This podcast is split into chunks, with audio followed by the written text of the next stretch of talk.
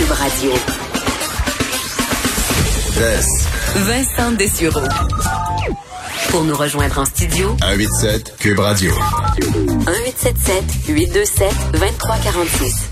On est de retour et euh, dans les derniers jours, le Québec a été marqué par euh, de nombreux incendies euh, de forêts et de tourbes en raison évidemment ben, de l'absence carrément de, de, pluie depuis plusieurs jours maintenant. Et là, des fois, ce qu'on va en risque d'avoir dans les prochains jours, c'est des orages. Alors, très sec, avec des orages, c'est à peu près le pire scénario pour des feux de forêt. Alors, on sait que la SOPFEU euh, travaille énormément. On a des renforts même de l'Ouest canadien qui, qui arrivent. Mais des images, en fin de semaine, je travaillais à Salut Bonjour et euh, des images que j'ai euh, diffusées et qui, honnêtement, m'ont beaucoup touché. Euh, je sais pas si je m'en viens vieux et émotif, là, faut croire, mais à Rivière-Ouelle, on sait qu'ils ont combattu un incendie de tourbe. D'ailleurs, c'est c'est une des raisons pourquoi on était sous la fumée en fin de semaine à Montréal.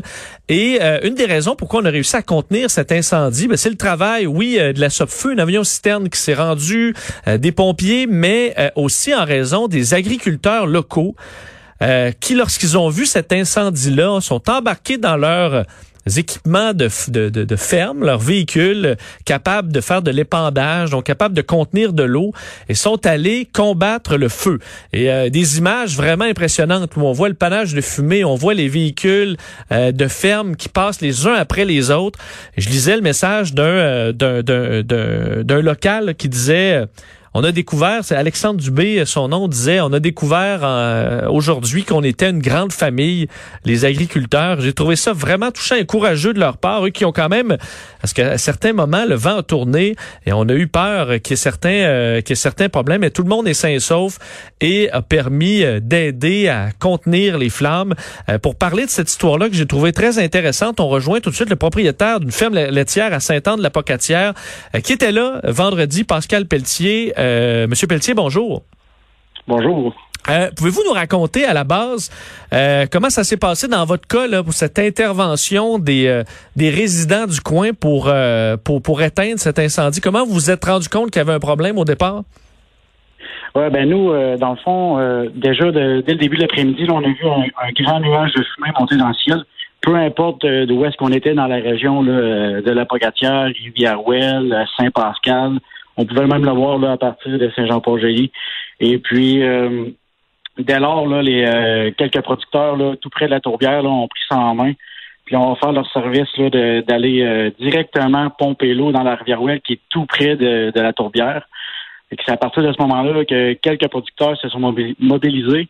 Puis ensuite, là, ça a fait boule de neige, puis de nombreux producteurs sont venus pour traiter main forte. C'est ça, les gens semblaient arriver, mais par grand nombre, mais euh, sans hésiter, là. Comme étant un appel au, un appel au feu généralisé, euh, sans, sans qu'il y ait nécessairement euh, une obligation de le faire.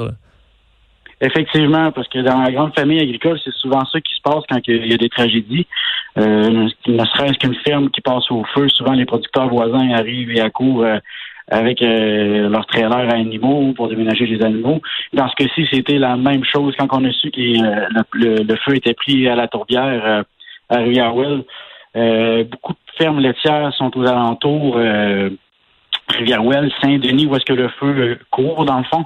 Et puis tout le monde a tout de suite mis la, main à la roue, l'épaule à la roue. C'était c'était de toute beauté. Je comprends quand vous avez dit que ça vous a donné un petit peu d'émotion. Même nous, au volant, soit nos tracteurs ou sur le terrain, c'était c'est c'est encore de toute beauté. Euh, euh, moi qui connais très peu, faut dire, les équipements de ferme, je les décrivais un peu comme je pouvais dans mes mots, mais euh, quel genre d'équipement? Est-ce que c'est ce qu'on utilise pour faire de l'épandage ou c'est de l'équipement qu'on utilise pour arroser les champs que, que, les, que vous avez utilisés? On parle vraiment ici d'épandage de lisier. C'est, vraiment les citernes à lisier. C'est, ce qu'on sent pour faire pour épandre les, les déjections animales. C'est ça, c'est vraiment des, des, des sur le même principe là, que, que, des camions citernes, sauf que ça sert à, à épandre le lisier. Et euh, je disais, à un moment donné, le, le, le, vent euh, a tourné. Il y a quand même eu des, moments d'inquiétude pour certains euh, qui, qui, qui, tentaient de donner un coup de main? Effectivement, vendredi, les, les, tracteurs allaient directement dans les champs de tourbe. Et puis pour éteindre les foyers ou même les, les, les tas de tourbe secs qui avaient commencé à chauffer, Et puis, tout d'un coup, là, dans la nuit, le temps s'est rafraîchi, puis le, vent a tourné de côté. Fait que les, les producteurs, là, ils ont complètement perdu la vision. Euh, dans une tempête de neige. On voyait les tisons tournoyer tout le tour des cabines. C'est même, euh, à quelques cas, c'est un producteur qui débarquait, qui guidait les, gens pour revenir sur le chemin. Là. Ça a été euh, un, grand, un grand dévouement. Mais je vous dirais qu'en général, c'est très bien contrôlé. On essaie de garder ça le plus euh, sécuritaire possible. Mais comment vous avez géré la logistique de qui va où? Il y a une certaine, une certaine technique pour essayer de faire ça efficacement? Comment ça s'est passé? Effectivement, le, premier soir, c'était vraiment un appel général à tous. Et, et puis, euh, au niveau des, des, chargements, on avait trois pompes qui pouvaient charger. Il y avait toujours un responsable euh, qui, qui, pouvait euh, placer les citernes pour avoir un bon flux de, de remplissage, puisqu'on était quand même, je vous dirais, au-dessus de 40 citernes. Et puis, au niveau de la tourbière, lorsqu'on arrivait là, c'était très bien fait. C'est une énorme tourbière avec plusieurs chemins. Et puis, à chaque palier, chaque chemin, il y avait un un signaleur qui nous disait vous, vous continuez plus loin, vous, vous restez dans ce chemin-là. C'était un flux là, vraiment, vraiment bien fait.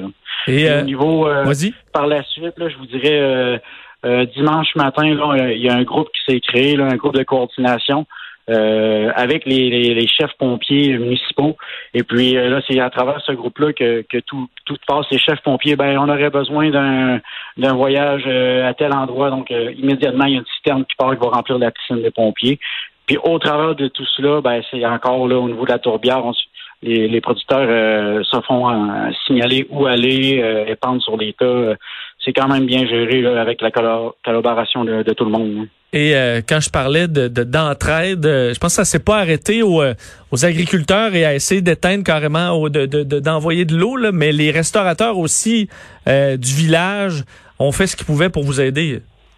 Oui, effectivement, et même beaucoup plus loin. Là, on a, comme je disais tantôt, on a même des, euh, des, des, producteurs, des forfaitaires d'épandage qui sont venus soin de Montmagny. Euh, on a bien des gens là, euh, à travers le Québec qui disent si vous avez besoin d'aide d'un chauffeur, j'embarque dans mon auto, je vais aller faire une nuit. Euh, c'est vraiment généralisé. Et puis c'est ça, au niveau là, des, des commerces locaux, là, je me fais penser aux restaurateurs. Je ne veux pas trop les nommer parce qu'on va l'oublier puis on ne veut pas faire de discrimination. Là.